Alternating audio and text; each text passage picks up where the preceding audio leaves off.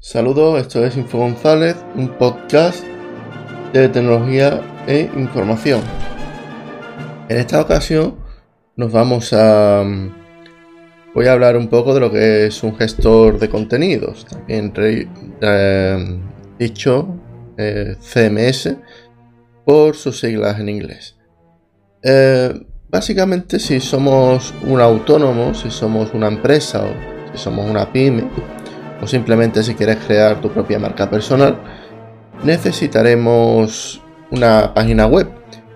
Eh, antiguamente se hacía los, las empresas mandaban a hacer las páginas web a programadores, diseñadores y a personas muy, muy cualificadas.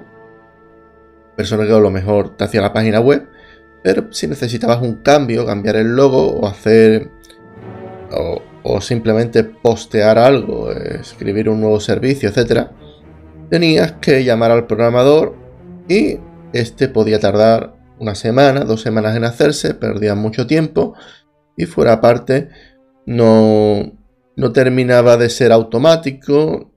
Muchas veces se dependía de ese programador para, o de ese desarrollador o diseñador para, para hacer modificaciones en la página. Y a partir de aquí nacieron los gestores de contenido. Básicamente los gestores de contenido nos permiten que el usuario pueda subir contenido modificar ciertas cosas.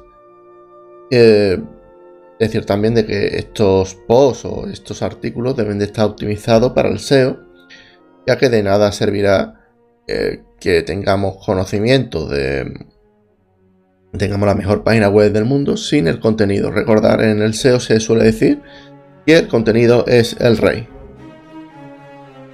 Y básicamente eh, nosotros eh, eh, básicamente le pediremos al, diseñador o al desarrollador que, nos contrate el hosting, que nos, que nos suba el CMS, que nos configure el template, ¿no? el tema, lo, lo básico para que funcione y nos dará una dirección y a partir de ahí ponemos nuestras credenciales y podremos modificar lo que viene siendo la parte de la parte de, los artículos, de los servicios que nosotros queremos ofrecer, etcétera.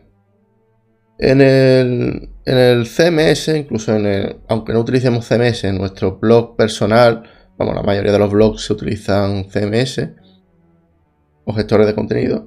Eh, es importante eh, que tengamos un apartado de blog en el cual si por ejemplo tenemos una una una, empresa por ejemplo que se dedica a, hacer dietas o al tema del endocrino sería conveniente poner en un blog digamos cosas de salud y cosas de alimentación cáncer etcétera que nos ayudará a posicionarnos ya que a Google le gusta mucho tener que tengamos un apartado de blog en nuestro, nuestra página web.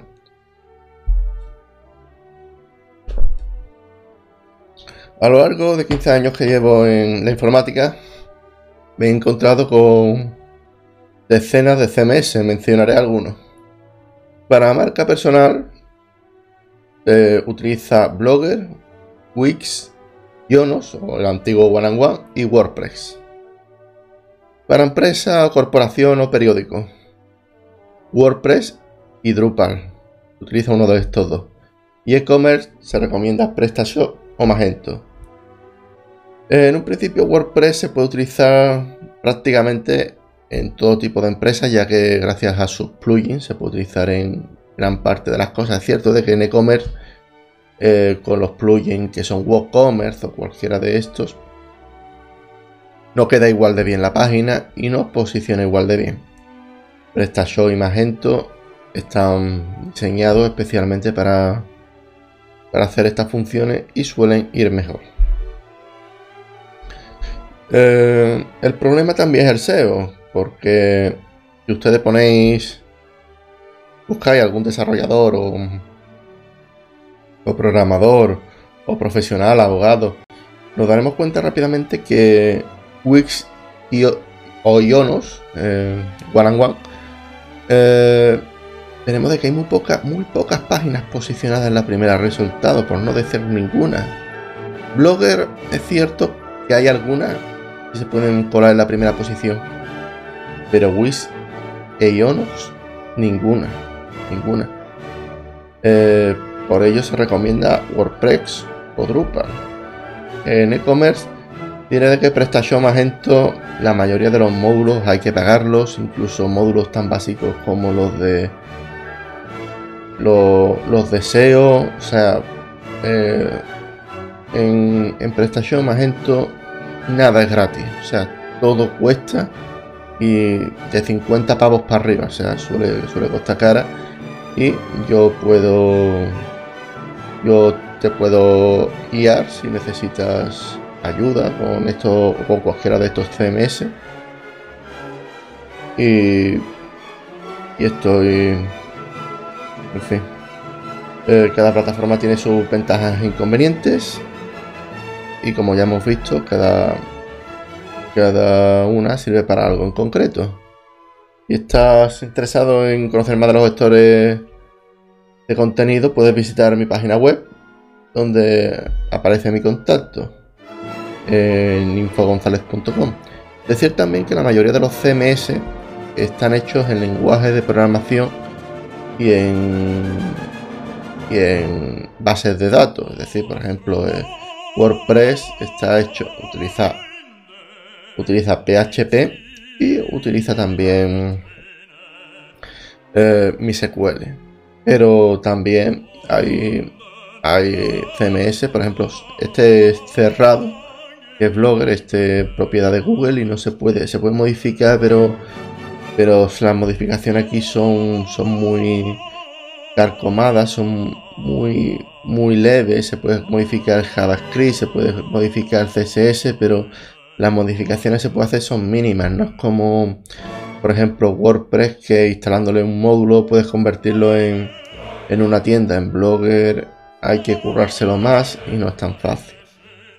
Eh, por aparte es curioso porque Blogger está hecho de PHP, Angular y otras tecnologías mm, bastante más avanzadas, bastante similares. Y sin embargo, la mayoría de los bloggers suelen tener problemas a la hora de cargar estas páginas. No deja de ser curioso. Por eh, Drupal, eh, Drupal, PrestaShop y Magento también está hecho en PHP y MySQL. Y básicamente WordPress o Drupal, nada más que nos tendríamos que descargar lo que viene siendo nuestro nuestro punto zip o nuestro punto rar de, esto, descomprimirlo en nuestro servidor y seguir los pasos para para que para instalar estos CMS. Y nada, en principio nos, nos pedirá la, que tengamos una versión determinada de PHP, una versión determinada de MySQL y tirará para adelante. ¿Vale? Y nada, hasta aquí mi podcast de hoy. Espero que os haya gustado, que haya sido de utilidad. Y nada, si, si queréis más podcasts como estos, si quieres mm, tener cierto contacto conmigo, podéis visitar mi página o dejármelo saber en los comentarios de, de, este podcast si estáis en YouTube. Si no, pues podéis poneros en contacto conmigo a través del correo electrónico o de mi página web infogonzales.com. Un saludo y hasta la próxima.